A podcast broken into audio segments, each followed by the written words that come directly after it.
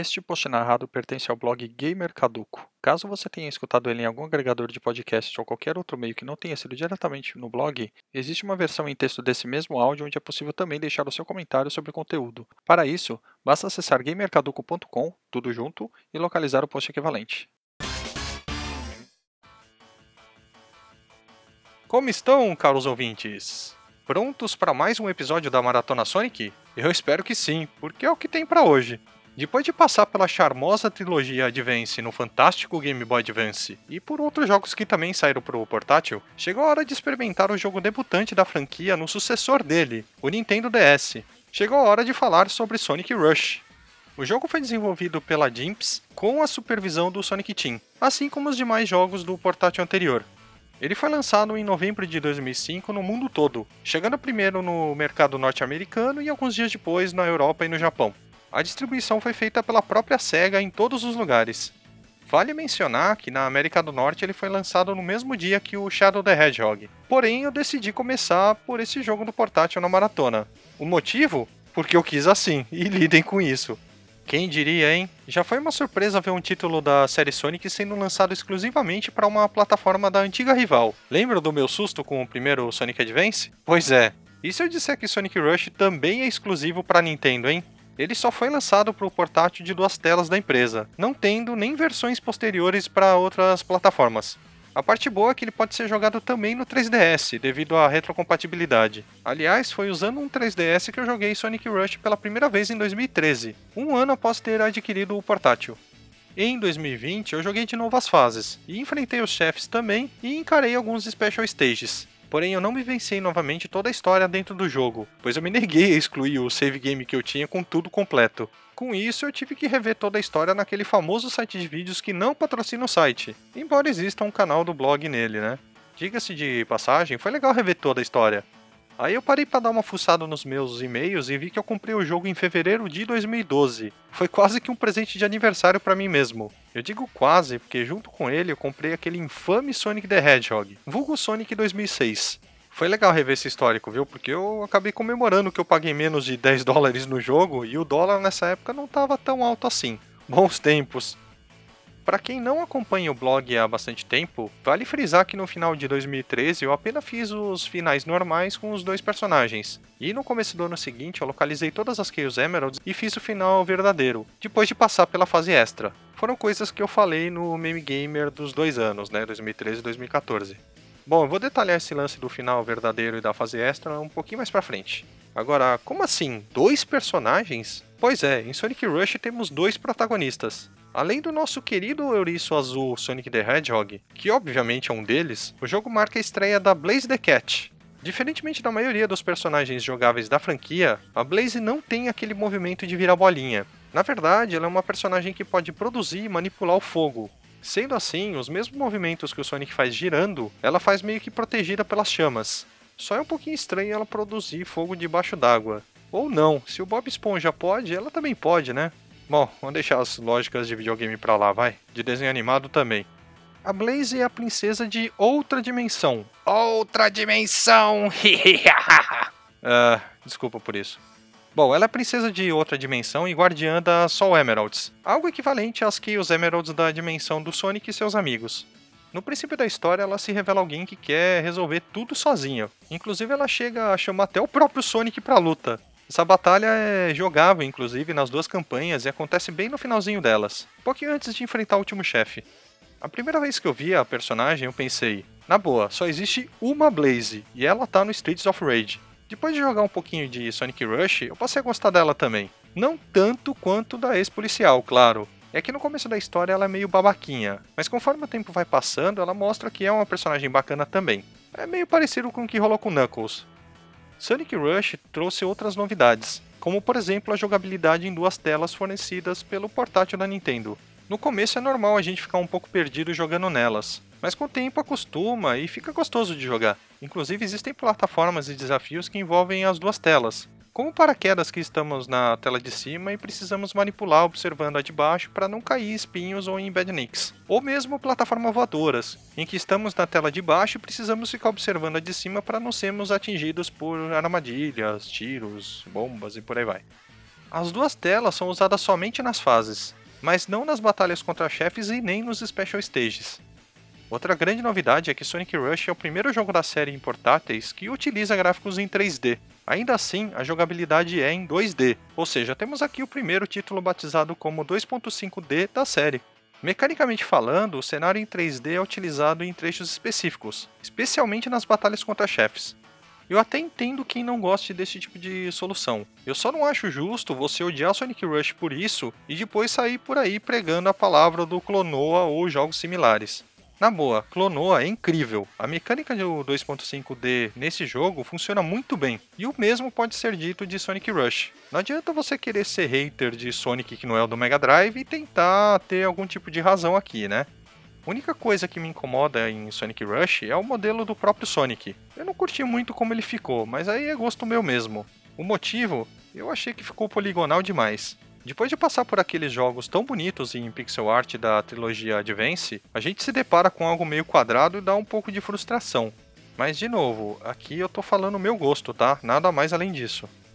E em matéria de level design, o jogo é totalmente inspirado em Sonic Advance 2, ou seja, fases grandes e correria desenfreada. No post sobre o Advance 2 eu já fiz o elogio para essa iniciativa. Esse tipo de jogo é bem diferente do Sonic clássico que a gente aprendeu a amar lá no Mega Drive, né? E que alguns tiveram um enorme prazer de conhecer nos consoles de 8 bits também. Mas com certeza ele também tem o seu valor.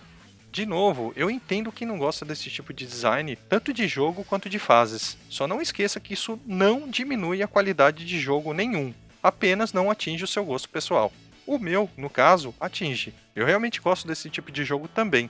Por mais que eu confesse que goste muito mais do padrão do Mega Drive boa parte dos jogos de 8 bits, eu colocaria o esquema de Advance 2 e Rush como meu terceiro, entre aspas aí, subgênero na escala de gosto pessoal. Então sim, eu adorei jogar Sonic Rush em 2013 e 2014 e adorei jogar novamente em 2020. Aliás, eu vou reviver o que eu escrevi nos posts do Meme Gamer dos dois anos aqui e analisar se eu concordo com o que foi dito pelo Cadu do passado. Eu acho que é um pouco mais justo do que sair editando um post antigo, na minha humilde opinião. É bom frisar que uma coisa é jogar um jogo meio que fora de ordem dentro dos lançamentos, com outra cabeça, e outra coisa é seguir essa ordem à risca e já ter vivenciado bastante coisa. Com certeza isso muda alguns pensamentos. Bem, em 2013 eu escrevi, abre aspas, Joguei de cabo a rabo, mas demorei para entender como entrava nos bônus stages para obter as Chaos Emeralds. Na verdade, confesso que pesquisei para saber. Depois de ter fechado todas as fases e derrotado todos os chefes tanto com Sonic quanto com a Blaze. O jogo tem uma dificuldade até que considerável para jogos da franquia. Fiquei irritado em alguns momentos. E agora no fim do ano, o único momento em que pude jogar algo foi durante as viagens para o trabalho. Então fiquei mais ou menos uma ou duas semanas me descabelando com os bônus stages, e alguns deles são difíceis, em especial o último. Preciso ver o True Engine dele ainda. Creio que tenha um. Quem sabe até o final do ano eu não consigo, hein? Fecha aspas. E em 2014 eu disse o seguinte, abre aspas, de novo. Comecei o jogo no ano passado, inclusive falei disso no post do meme de 2013, então não vou me aprofundar. Acrescento que este ano peguei todas as esmeraldas do caos e fiz o True Ending. Já recomendei esse jogo antes e faço novamente. Ótima pedida para fãs de jogos clássicos do Ouriço. Fecha aspas. Dito tudo isso, tem apenas um ponto que eu discordo. A recomendação que eu faço para fãs de jogos clássicos do Ouriço. Isso porque normalmente esses jogadores têm a cabeça mais fechada e não aceitam algo que saia do script dos 16 bits.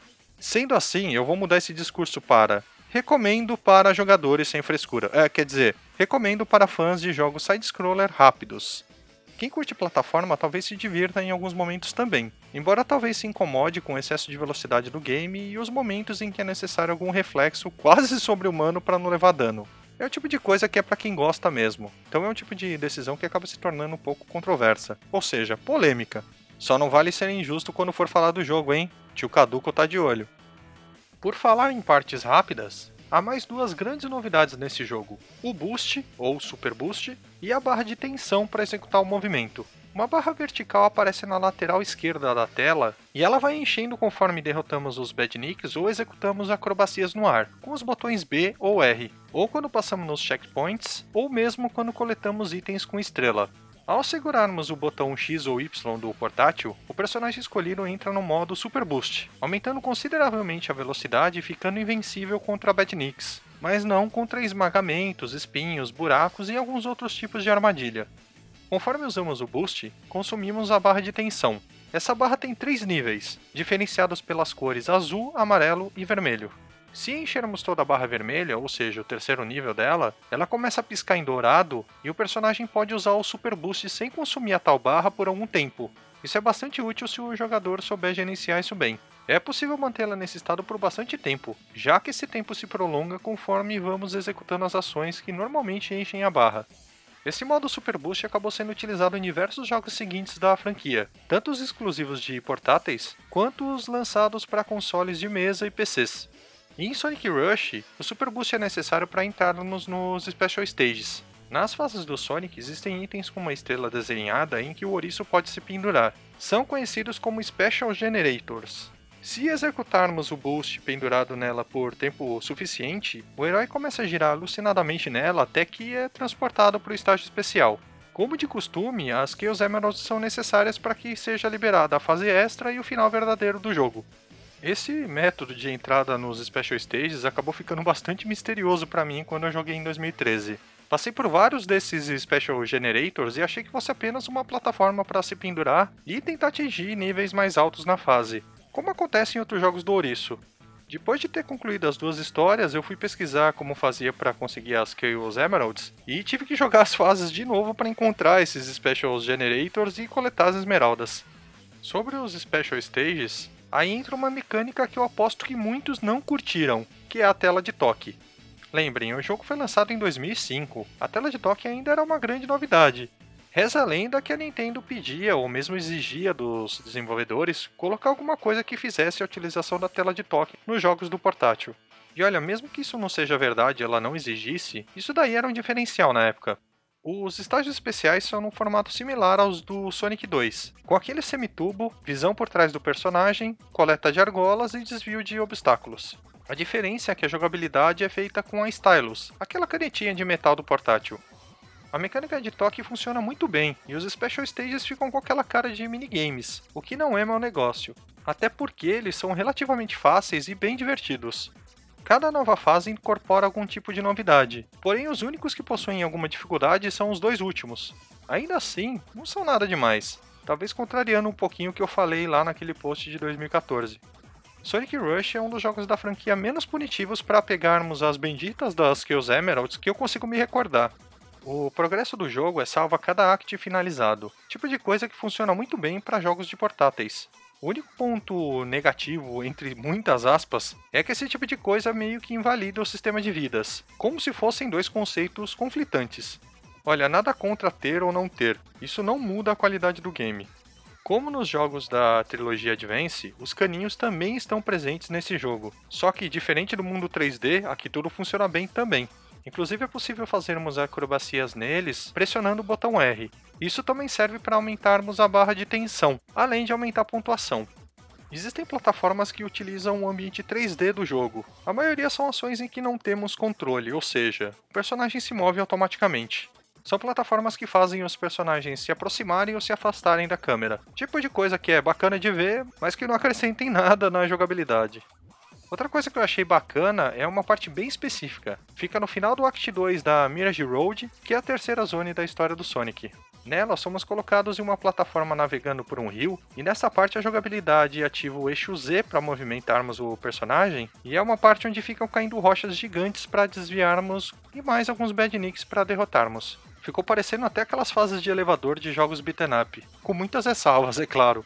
Como nos jogos da série Advance, temos no jogo ao todo sete zonas. Cada uma delas fornece uma Chaos Emerald.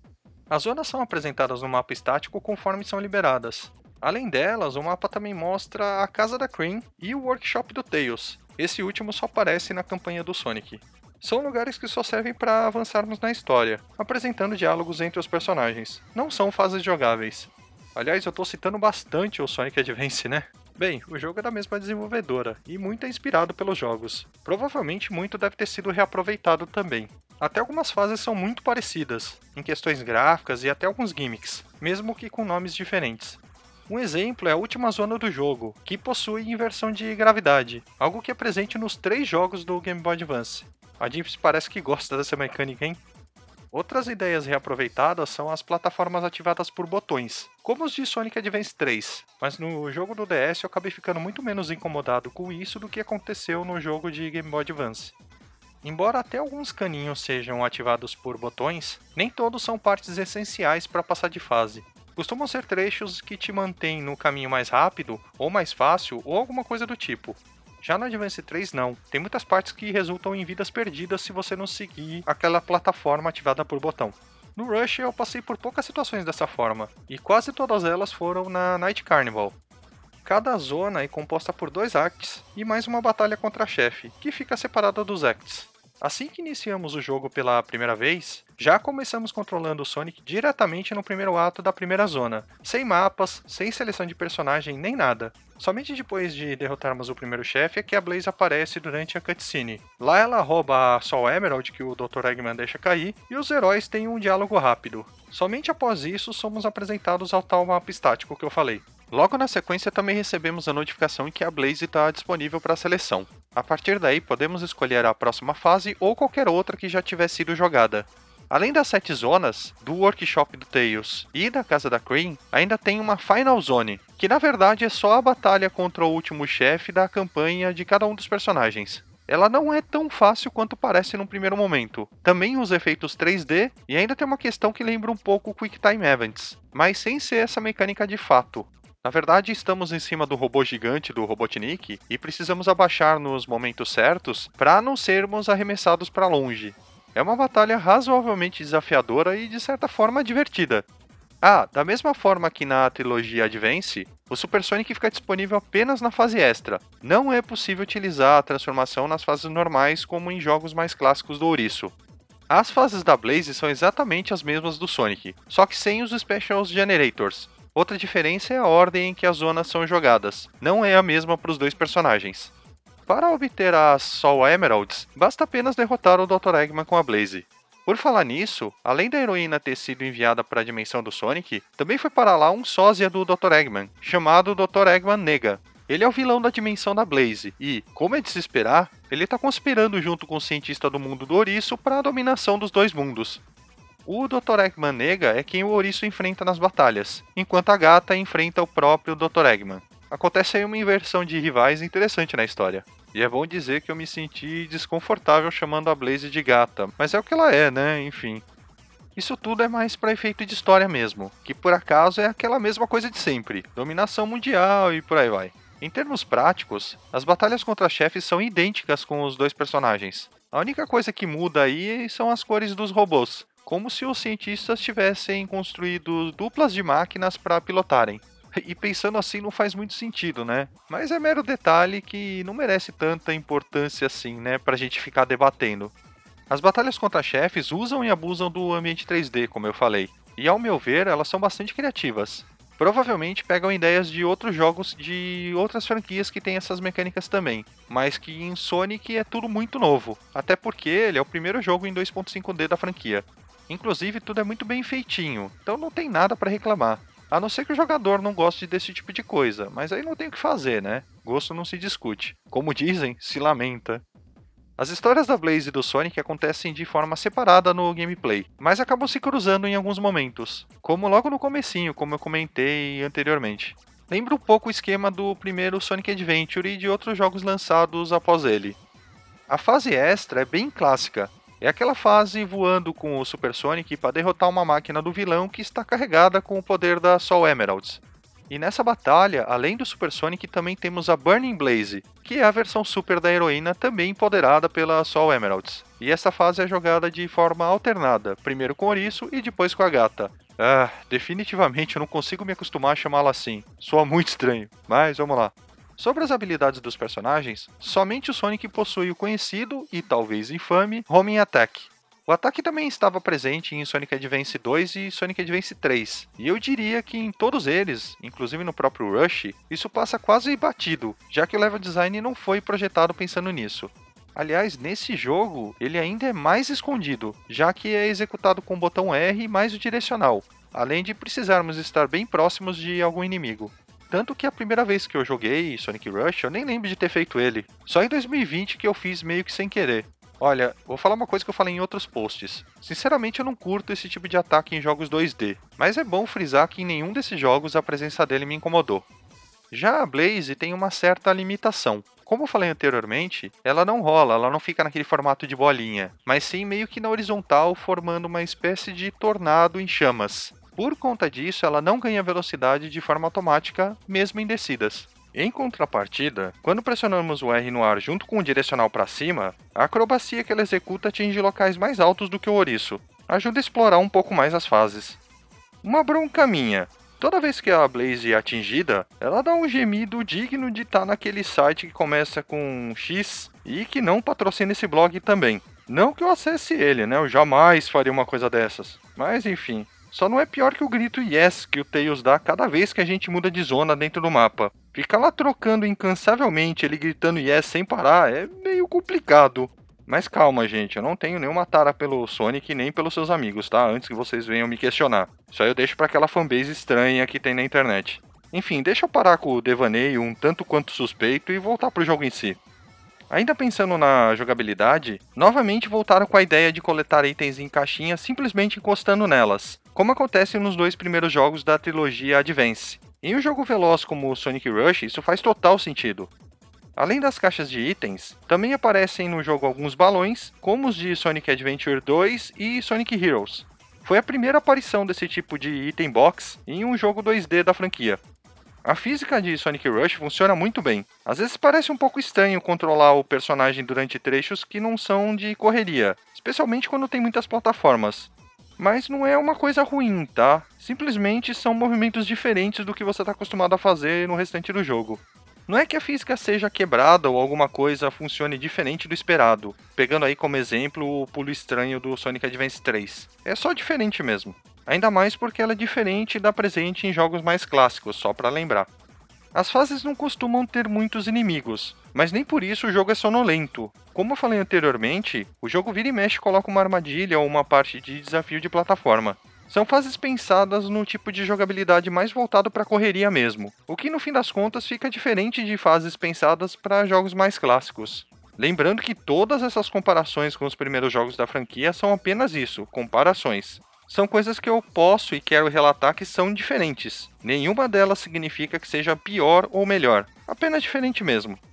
Sonic Rush foi o primeiro jogo da série para portáteis que possui um ranqueamento bem explícito, com notas baseadas em letras.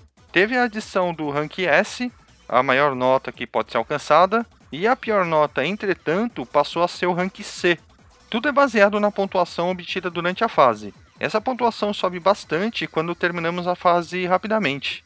Tirar rank máximo em todos os níveis não muda nada no jogo, é só para massagear o ego do jogador mesmo. Um grande ponto de destaque em Sonic Rush é a trilha sonora do jogo. Ela é bem variada e muito viciante. Cada zona possui a sua música e toca remixes diferentes quando jogamos com Sonic ou a Blaze. É uma trilha que não é, digamos, aquele tipo de trilha sonora que tem cara de música de videogame, sabe? São músicas com gêneros contemporâneos, considerando a época em que o jogo foi lançado. Foi o primeiro título da franquia para portáteis com essa característica, até por questões técnicas, né? O melhor de tudo é que não temos em Sonic Rush aquela sobrecarga de rock cool que acompanha os jogos da época. Como eu falei, ela é bem variada, alterna entre música eletrônica e o bom e velho rock, quando não mistura os dois gêneros. Na minha humilde opinião, todas as músicas são espetaculares. É impecável o que fala, né? Méritos aí da dupla Teruhiko Nakagawa e Hideki Naganuma. O segundo foi um dos compositores responsáveis pela trilha de Jet Set Radio, um jogo que foi bastante aclamado justamente pela sua trilha sonora, entre outras características. Inclusive, há músicas que são similares a deste jogo, algumas intencionais, outras nem tanto. A batalha entre o Sonic e a Blaze tem um desfecho diferenciado. O último hit é sempre uma disputa de poderes entre os dois personagens, algo que fazemos pressionando os botões A e B rapidamente. Aí sim entra algo como um Quick Time Event, ou não, fica mais com cara de um Dragon Ball Z Budokai da vida do que um God of War, tá? Tipo de coisa que muitos consideram besta dentro de um jogo, mas por alguma razão eu achei divertido em Sonic Rush. Só me dá desespero apertar aqueles botões minúsculos do 3DS nessa velocidade, né? Dá a impressão que vai quebrar tudo. Quanto à tela de toque, a funcionalidade dela não se limita apenas aos Special Stages. Tem um gimmick bobinho durante as fases também. onde podemos tocar no personagem quando ele está na tela sensível ao toque. Cada personagem reage de um jeito, ambos de forma cômica. O Sonic olha feio pro jogador e começa a se coçar, enquanto a Blaze salta como se estivesse desviando, vira de costas e bate o pé de forma irritada. E eu confesso que eu só experimentei isso depois que eu pesquisei e vi um site dizendo que era possível. Enquanto eu jogava mesmo, eu nem pensei em tentar isso.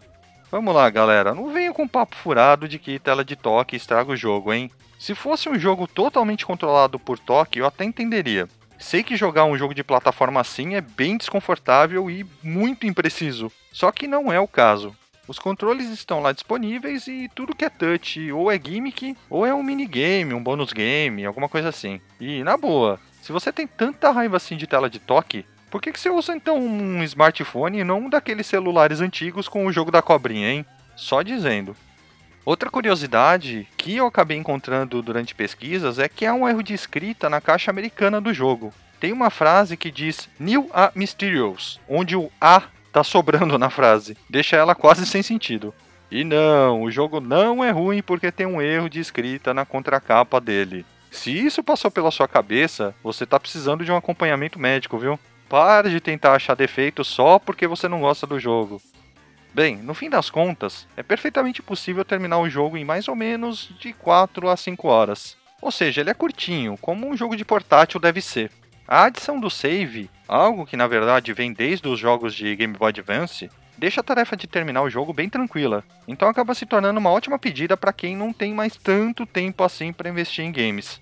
Ainda mais uma época em que um jogo novo, considerado curto, tem pelo menos umas 8 horas de gameplay na história principal. E ai se tiver menos do que isso, o choro chega a causar até enchente.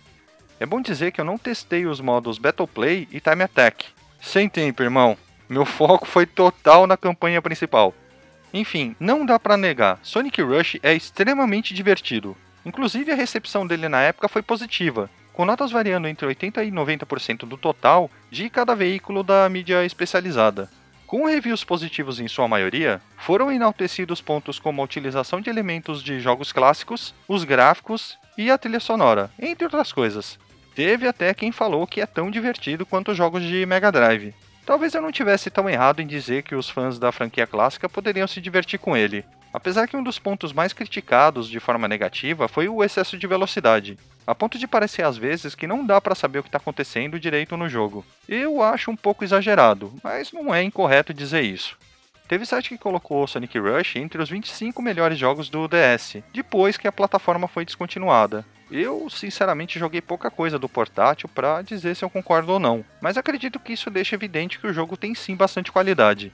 Sonic Rush pode não ser o jogo do ouriço que você espera jogar, ainda mais quem cresceu junto com a franquia. Ele é diferente, bem diferente. Só que isso não é exatamente negativo, e eu acredito fortemente que essa modalidade de jogo e a mais clássica podem sim coexistir.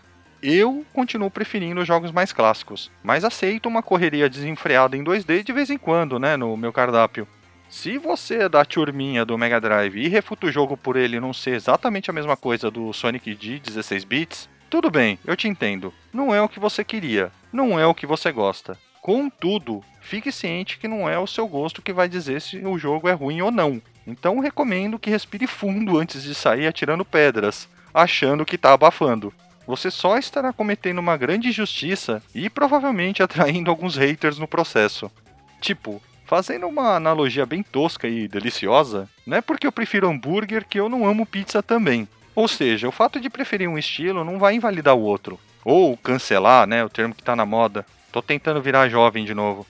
Assim como eu fiz em 2013 e 2014, continuo recomendando o jogo para todos os jogadores. Tira aí uma porcentagem mais enjoada que eu citei agora há pouco, que não curte um jogo acelerado por qualquer que seja a razão. Os demais vão ter uma experiência satisfatória, eu tenho certeza. Gostei de jogar naquela época e gostei de jogar novamente em 2020. Foi muito legal jogar ele imediatamente depois de jogar os jogos do Game Boy Advance, e em especial Sonic Advance 3, porque deu para fazer umas boas comparações. Pude sentir novamente o jogo e perceber que muitas coisas que não perceberia só assistindo jogos para relembrar e tentar deduzir alguma coisa. Uma das melhores coisas que eu fiz foi me motivar a jogar todos os jogos da franquia na ordem de lançamento. De vez em quando eu tenho que passar por uns títulos que não são tão agradáveis assim, mas mesmo eles são capazes de me ensinar uma coisa ou outra. Foi uma boa ideia, eu não me arrependo de forma alguma. Mesmo que eu tenha feito todo aquele drama no post de Sonic Heroes, e com toda a paranoia que eu tô de saber que eu vou ter que encarar logo na sequência o tal do Shadow the Hedgehog. E muito próximo dele ainda tem o Sonic de 2006. Ai, credo. Meus caros, é isso. Obrigado mais uma vez pela companhia e até o próximo post. Aquele abraço com boost e fui!